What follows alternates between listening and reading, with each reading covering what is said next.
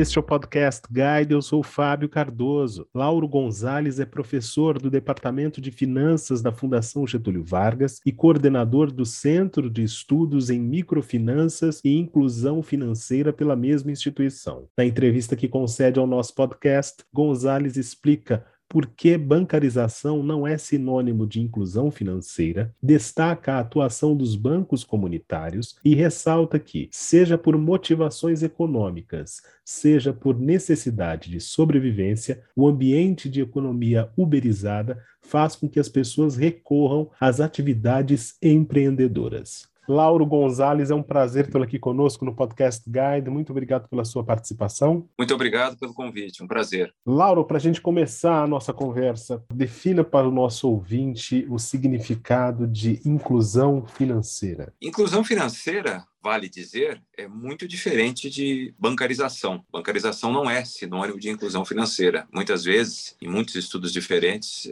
essas coisas são associadas diretamente. A inclusão financeira, na verdade, é um conceito que tem a ver, obviamente, com serviços financeiros. Os serviços financeiros são quatro, tipicamente: crédito, poupança, seguros e pagamento. Por exemplo, pagamento, nós podemos até pensar num exemplo, o auxílio emergencial que foi pago pelo governo através de um aplicativo da Caixa, é um exemplo de serviço financeiro. Então tem uma conexão desses sistemas de inclusão financeira, inclusive com políticas públicas. Mas a inclusão financeira, portanto, ela tem a ver com a oferta desses serviços financeiros que eu mencionei, é, de forma a produzir um aumento na qualidade de vida ou aumento de bem-estar para as pessoas que utilizam esses serviços. Em geral, o conceito de inclusão financeira ele é capturado através de três dimensões: acesso, tem a ver justamente com a possibilidade de você conseguir, por exemplo, ter uma conta, uso, na medida em que só o acesso sem a utilização provavelmente significa que o que está sendo acessado não tem grande utilidade prática para o cotidiano da vida daquela microempresa, daquela pessoa. E, por fim, a qualidade, que tem a ver com os efeitos da utilização daquele serviço, por exemplo, do crédito, um daqueles dos quatro serviços financeiros básicos, sobre a vida das pessoas. Então, a inclusão financeira, em suma, ela é um conceito relacionado aos serviços financeiros e que se se materializa na vida das pessoas através dessas três dimensões: acesso, uso e qualidade. Por isso que para que ela tenha um significado de fato, como inclusão, ela precisa envolver essas três dimensões diferentes e distintas. Lauro, o Brasil alcança agora no mês de junho uma situação econômica bastante dramática. É, uma pesquisa recente da Fundação Getúlio Vargas dá conta de que é, o Brasil alcançou um novo recorde de brasileiros brasileiros sem condições para se alimentar. Queria, com base na sua experiência como pesquisador e principalmente como alguém que está atento a essa linha de pesquisa, né, linha de trabalho relacionada aí à inclusão financeira, como é que essa situação pode ser vista do ponto de vista do panorama da história recente do país? Até o final dos anos 90, dos anos 80, dos anos 90, se falava muito de um país que passava fome, que tinha esse tipo de necessidade assim gritante. Nas duas últimas décadas, a gente deixou de falar isso, porque, em parte, o Brasil encontrou um eixo de desenvolvimento econômico e, e conseguiu distribuir um pouco a renda. Como é que a gente está nesse status de transição aí? Bom, nós estamos realmente numa situação, eu diria que complicada, e eu remontaria esse cenário ao ano de 2014, 2015. Nós vimos de um período de crescimento razoável, houve uma, uma inversão né? O Brasil entrou por uma série de, de razões aí que eu acho que cujo detalhamento talvez fuja um pouco aí, aqui ao nosso tema, mas o fato é que ah, desde esse período e desde a da, da recessão lá de entre 14 e 2016, o Brasil não retomou o nível de crescimento anterior. O Brasil não, porque tipicamente os períodos recessivos eram sucedidos por períodos de recuperação como se fosse uma bola quicando no chão e voltando, né, subindo, ia para o chão e quicava. E essa bola que quicou agora é como se ela tivesse um tanto murcha e ela não voltou, ela subiu menos do que subiria se ela tivesse devidamente cheia. Isso eu estou falando antes mesmo da pandemia. Então, quando a pandemia chega, ela nos encontra, encontra o Brasil num momento já ruim, um momento em que ah, não havia um sinal claro de retomada da economia, como em momentos anteriores nos quais uh, o Brasil experimentou, passou por períodos de recessão. Essa é uma primeira questão importante. Digamos, tem essa mudança histórica que remonta a 2016. E é claro que daí vem a pandemia, uma série de coisas acontecem, inclusive coisas ligadas à inclusão financeira, a gente pode falar disso um pouquinho adiante, mas o fato é que não há, no, no momento, nenhuma clareza, principalmente nesse ano, ano eleitoral, sobre uma retomada do cenário anterior. O que nós vivemos, na verdade, você falou de, de fome, claro, uma situação terrível como essa se insere num quadro maior de hoje inflação elevada, crescimento muito baixo, renda do trabalho estagnada ou em queda, dependendo da, da forma que a gente olha, mas olhando o período mais longo, sem dúvida, em queda, e desemprego elevado. Então, essa combinação, né, nós vivemos um combo muito complicado para as pessoas em geral, sobretudo para as pessoas de baixa renda, que são justamente as menos protegidas. Daí esse cenário que você até eh, falou aí de, de, de aumento da fome, etc. Né? Para além do fato de que talvez nós tenhamos perdido uma oportunidade de melhorar durante esses anos que se passaram as políticas sociais, em particular as políticas de transferência de renda. Conta para a gente um pouco, Lauro, dessas oportunidades perdidas antes da gente entrar no tema da inclusão financeira. Falar em medidas de transferência de renda não significa, é, em dado momento, aumentar a dependência de uma parcela da população de incentivos por parte do Estado? Isso numa conjuntura mais favorável não deveria ser é, menos desejável ou isso é insensível demais de quem está fazendo a pergunta? Bom, na verdade, nossa pergunta disse para a gente falar depois de, de, inclusão financeira, mas eu até colocaria a inclusão financeira aí como parte das respostas à sua pergunta. O que ocorre é que mudanças no mercado de trabalho, mudanças essas que estão relacionadas a, a uma série de coisas, como em particular e de maneira mais assim chamativa as novas tecnologias, nós estamos diante de um momento assim que número de pessoas que trabalham por conta própria, o número de pessoas na informalidade, ele é maior ele tem crescido e ele combina mais, digamos assim, com essa economia uberizada, para usar uma expressão que alguns usam, né? economia na qual as pessoas recorrem muitas vezes a, a atividades empreendedoras, algumas vezes com motivações econômicas, mas várias vezes como estratégia de sobrevivência, por necessidade, o famoso caso do, do microempreendedorismo por necessidade. E daí, voltando à sua pergunta, cabe é, um incentivo, sem dúvida nenhuma, às atividades empreendedoras. Eu acho que as pessoas, isso precisa ser devidamente incentivado e é preciso que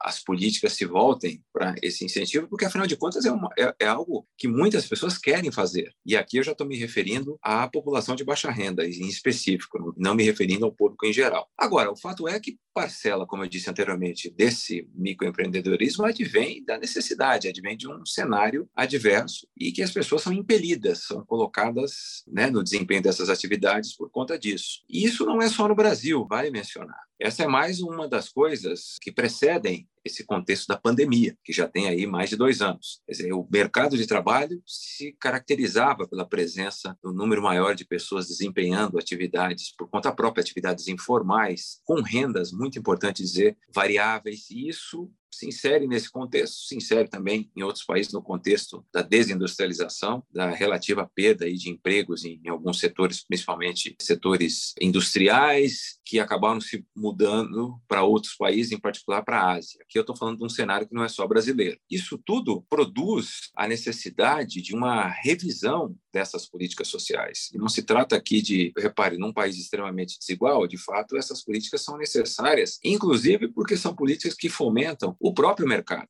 Se nós pegarmos, pensarmos, por exemplo, na lógica de transferência de renda do Bolsa Família, que agora tem um novo nome, mas o Bolsa Família significava, na verdade, para muitas pessoas e para muitas cidades, por exemplo, uma movimentação de recursos no local que ativava, por exemplo, o comércio, ativava o setor de serviços em pequenas cidades do interior, principalmente nas regiões mais pobres do Brasil. É preciso enxergar essas nuances no discurso que não se trata de sensibilidade e não sensibilidade, mas se trata, na verdade, de enxergar o Estado e o mercado têm um papel importante. E esses papéis não são excludentes. Um papel não exclui o outro. Esse exemplo que eu dei do, do Bolsa Família, ativando pequenos mercados é, locais, creio que é um bom exemplo disso, para além de outros estudos que mostram um efeito multiplicador, enfim. Agora, O que existe hoje e que eu talvez valha a pena a gente pensar um pouquinho é como é que eventos recentes tornaram ainda mais evidente a necessidade de revisão das políticas sociais, em particular das políticas de transferência de renda. Eu posso falar um pouco disso, até conectando com esse nosso assunto da inclusão financeira. O pagamento do auxílio emergencial, a primeira parcela, foi feito a 60, cerca de 67 milhões de pessoas. Só para a gente ter uma ideia, uma base de comparação, o Auxílio Brasil, que substituiu o Bolsa Família hoje, está sendo pago a cerca de 18 milhões de pessoas. Então, 18 milhões de pessoas de um lado, 67 do outro, na primeira parcela do auxílio emergencial. Depois esse número caiu, vamos imaginar que tenha caído para um número próximo a 50 milhões. Isso significa o que na prática? Significa que muitas pessoas que receberam o auxílio emergencial e que,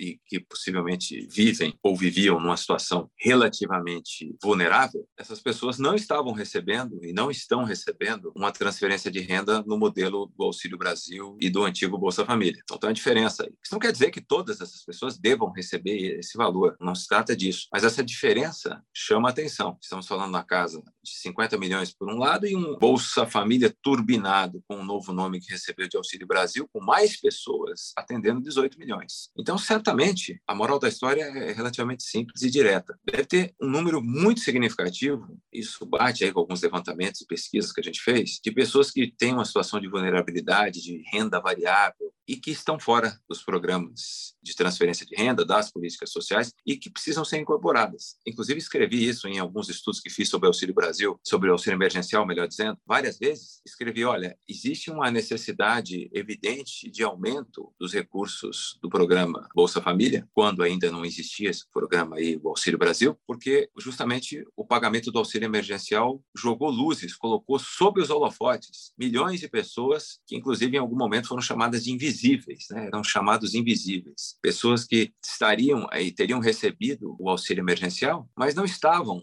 não constavam no cadastro único, que é o cadastro de pessoas em situação de extrema pobreza, e estar nesse cadastro é uma condição para o recebimento do Auxílio Brasil e do antigo Bolsa Família. Eles seriam, portanto, invisíveis nesse sentido. E essas pessoas, justamente, a, a, a vida dessas pessoas se insere nesse contexto que eu descrevi anteriormente, um contexto no qual o mercado de trabalho mudou radicalmente, existe uma precarização maior das relações de trabalho, os ganhos são variáveis, isso é uma coisa muito importante. Então, as pessoas, nós, se nós imaginarmos assim linha de renda que defina a pobreza e não pobreza, para ficar fácil entender, vamos imaginar que as pessoas que têm um ganho variável e na proximidade dessa linha, elas costeiam e cruzam o tempo todo essa linha de para um lado e para o outro, na medida em que suas rendas são variáveis. Esses são desafios que nós precisamos enfrentar nos próximos anos, que decorrem desse contexto novo e que precisam ser incorporados às políticas sociais, inclusive através de políticas pensadas aí de inclusão financeira. Fala um pouco mais para a gente, Lauro, dessas políticas de inclusão financeira. De algum modo, isso envolve fazer com que mais pessoas possam ter, por exemplo, acesso às contas em banco? Ou a gente já cruzou essa ponte, uma vez que agora, com a digitalização da economia, é, a conversa é outra? Hoje, tudo que a gente estava discutindo anteriormente, essas pessoas, os chamados invisíveis, que ficaram sob os holofotes com o pagamento do auxílio emergencial, vale dizer que isso aconteceu e o próprio auxílio emergencial ele é um pagamento essencialmente. São quatro os serviços financeiros básicos: crédito, poupança, seguros e pagamentos. Aqui a gente estuda esse assunto de políticas de transferência de renda com um foco muitas vezes voltado para o fato de ser um pagamento, né? E como é que esse pagamento pode ser implementado, executado, qual a logística que esse pagamento tem que ter de maneira a produzir o melhor resultado possível do ponto de vista de inclusão. Então, eu estou dizendo isso para, inclusive, fazer uma, uma conexão com o que eu disse anteriormente, o próprio auxílio emergencial, ele é uma forma de pagamento. E repare, voltando à sua pergunta, no contexto da logística de pagamento do, do auxílio emergencial, as pessoas deviam solicitar o auxílio através de um aplicativo da Caixa Econômica, portanto, de maneira digital. Aqui já tem parte, digamos assim, da resposta à sua pergunta. Então, primeiro, bancarização não é sinônimo de inclusão, pode ser, pode não ser, e certamente, quando a gente fala de inclusão em serviços financeiros, nós estamos indo muito além dos bancos. Existe hoje um conjunto de atores muito grandes, inclusive atores de, tanto ligados, digamos assim, ao mercado tradicional, como as fintechs, as big techs, como outras, empresas de pagamentos, etc. Aí tem né, tipos diferentes de fintechs, digamos assim, como também instituições que se inserem nesse contexto do mundo digital de maneira muito interessante, como, por exemplo, os bancos comunitários. E aí os bancos comunitários surgem no contexto atual, inclusive como uma espécie de hub, né, como uma espécie de locus para o qual convergem vários dos assuntos dos quais a gente está falando. Por exemplo, falamos de políticas sociais e políticas de transferência de renda, falamos de serviços de pagamento, agora estamos falando de digitalização. Então, tem alguns exemplos interessantes de atuação dos bancos comunitários nesse sentido. Podemos até falar um pouco disso. Mas o fato é que estamos falando, portanto, de um, um ecossistema, para usar uma palavra da moda, né? um ecossistema de inclusão financeira que inclui vários outros atores para além dos bancos e que incluem atores que têm lógicas de atuação muito variadas, como eu descrevi anteriormente, desde fintechs tradicionais até fintechs com um objetivo social mais definido, passando por bancos comunitários. Nesse contexto, Lauro, qual o papel que tem sido desempenhado pelos bancos comunitários? Mais pessoas têm tido acesso a essas operações que você mencionou agora, graças a essas entidades, a essas instituições? Interessante. Deixa eu explorar um pouco então o exemplo dos bancos comunitários. Primeiro, não querendo aqui soar muito professoral, mas vale a pena a gente lembrar que basicamente a inclusão financeira tem três dimensões. Várias perguntas você fez alusão a uma dessas dimensões, que é o acesso. Em mais de uma pergunta você falou aumentar o acesso das pessoas, o acesso, o acesso, mas o acesso não é tudo. O acesso é a primeira dimensão. É fácil entender para quem, quem estiver nos ouvindo. Imagina que você tem, você abre uma conta numa instituição qualquer e você não usa essa conta. Então você tem acesso mas você não tem uso. Então, temos aqui a segunda dimensão, que é o uso. E, em geral, o uso é tão maior quanto mais interessante, mais a ver tem este uso, mais funcional esse uso é para o dia a dia das pessoas. Então, se você tem acesso a alguma coisa, mas não usa, né? então temos essas duas dimensões importantes, acesso e uso. A terceira fundamental é qualidade. Qualidade aqui entendida como algo que contribui para a qualidade de vida, para o aumento de bem-estar, etc. Então, de novo, vamos, vamos pensar num exemplo aqui. Se você tem um acesso a crédito, se você usa crédito intensamente, mas se você está usando uma linha de crédito que cobra taxas de 15% ao mês, provavelmente isso não está contribuindo para o aumento da sua qualidade de vida. Então, é preciso articular essas três dimensões, acesso, uso e qualidade, para que se possa falar de inclusão financeira. Nesse sentido, aí a sua pergunta sobre os bancos comunitários tem uma novidade bastante grande aí nos bancos comunitários, que é a chamada moeda social digital, ou moeda complementar digital. Os bancos comunitários já, desde e com um papel fundamental desempenhado pelo Palmas, lá de Fortaleza, pelo Banco Palmas, e depois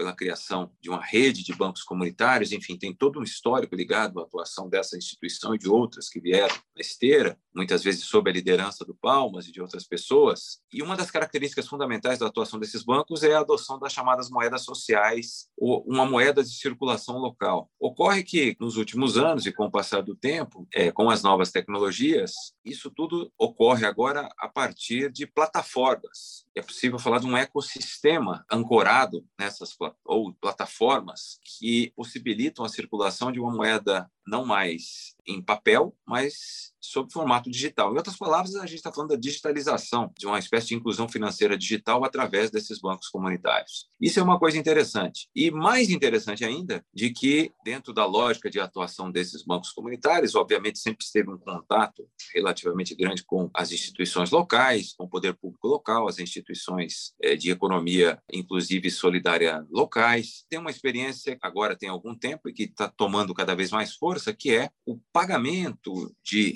programas de renda básica em moeda social digital. Então, em outras palavras, as pessoas elas têm aplicativos nos seus celulares, tipicamente, para pensar num exemplo, e elas recebem esses valores que podem ser gastos em contextos pré-definidos, em geral na cidade. O caso interessante de Maricá, merece aí para quem ficar estiver curioso para saber mais, dá uma pesquisada aí no caso de Maricá. Essencialmente a gente está falando da possibilidade de, de, de, um caso, digamos assim, de inclusão financeira com foco em pagamentos, mas que se estende também para outros produtos como crédito e que tem um impulso muito grande do ponto de vista de recursos dos poderes locais, sobretudo das prefeituras, quando estas prefeituras, em parceria com os bancos comunitários, desenvolvem, uh, formulam e implementam esses programas de renda básica em moeda social digital. Quais os desafios que você enxerga mais imediatamente em relação à inclusão financeira, se a gente quisesse falar aqui nos próximos dois anos? O mercado de serviços financeiros, a indústria de serviços financeiros, ela vive um momento de grandes transformações. Alguém brinca assim, né? Imagina que você está tentando acertar um alvo, pega lá uma, uma flechinha, um dardo e está tentando acertar um alvo, mas imagina que esse alvo está se mexendo o tempo todo, né? Ou que você quer medir a altura de alguém que está pulando sem parar, é mais complicado. A indústria está em transformação e essas transformações decorrem justamente desse cenário dinâmico, novas tecnologias que eu falei anteriormente. A fronteira que separa a atuação dos bancos de outros atores, ela ela muitas vezes é meramente regulatória, porque do ponto de vista é, de serviços, né, as empresas, por exemplo, de as big techs, as empresas de tecnologia, podem oferecer muita coisa que os bancos já oferecem, para além desses novos atores. Então, eu diria que o desafio, o desafio hoje é fazer com que esse potencial todo ligado à entrada desses novos atores, ele produza de fato a inclusão, que é, novamente voltando, né, uma capturada através da evolução nas, nas, três dimensões que eu citei: acesso, uso e qualidade. Ou seja, será que vai, nós estamos falando simplesmente de uma nova forma da ampliação do número de atores estão no mercado e mais instituições atuando pura e simplesmente? Ou será que nós estamos falando na atuação de instituições que promovam de fato essa inclusão? Então, as coisas não são automáticas, né? Me parece que tem um caminho e aí creio que o fio condutor, o que pode puxar essas instituições rumo à inclusão, essas coisas elas estão contidas em exemplos que eu dei. Por exemplo, para citar aqui o caso de programas de renda básica, pode ser uma articulação envolvendo o poder público local, prefeituras, bancos comunitários, etc., usando todas essas tecnologias. E pode ser também, se a gente sair um pouco desse exemplo da, da renda básica, podemos pensar em várias situações envolvendo uma transição para uma economia verde, o alcance dos objetivos de desenvolvimento sustentável, ou seja, uma atuação neste sentido pode fazer com que esse monte de instituições de novas tecnologias de fato contribuam para a inclusão. Mas para isso, claro que é preciso instituições voltadas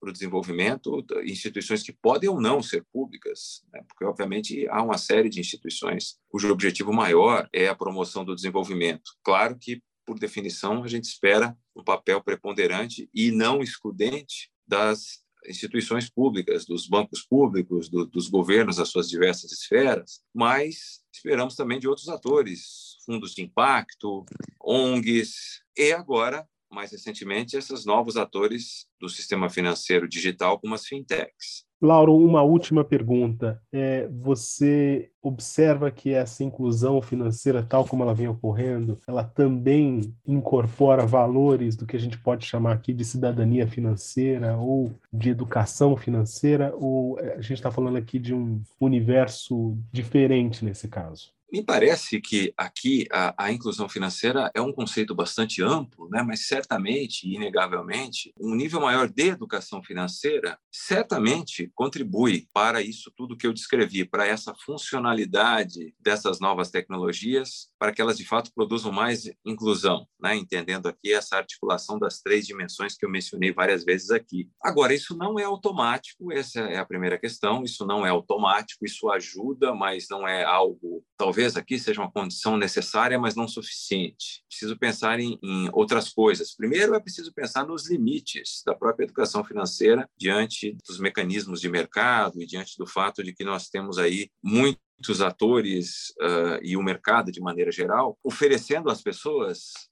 uma série de, de, de, soluções que muitas vezes são soluções não para as pessoas, mas para as empresas. Né? Tem até um livro muito interessante do Schiller e do Akerlof, que foi traduzido agora recentemente, em português é Pescando Tolos. Esse livro fala um pouco desse de como é que as situações de mercado muitas vezes produzem equilíbrios ou situações, né? Situações nas quais as pessoas não têm o seu bem-estar maximizado, tal qual a gente estuda em livros, né, em manuais básicos de economia. O mercado tem muitas limitações. Então, eu estou falando tudo isso para querer dizer que não não é possível também imaginar que com educação financeira todos os problemas serão resolvidos. Me parece uma condição necessária, importante, articulada a esse conceito de inclusão financeira, mas nós temos que tomar cuidado para não imaginar que ah, basta as pessoas se educarem e que tudo financeiramente e que elas daí vão saber usar tudo que existe de tão maravilhoso no mercado. A realidade é um pouco mais complexa que isso, mas sem dúvida nenhuma a educação financeira tem um papel importante. Lauro Gonzalez, foi um prazer tê-lo aqui conosco no Podcast Guide. Muito obrigado pela sua entrevista.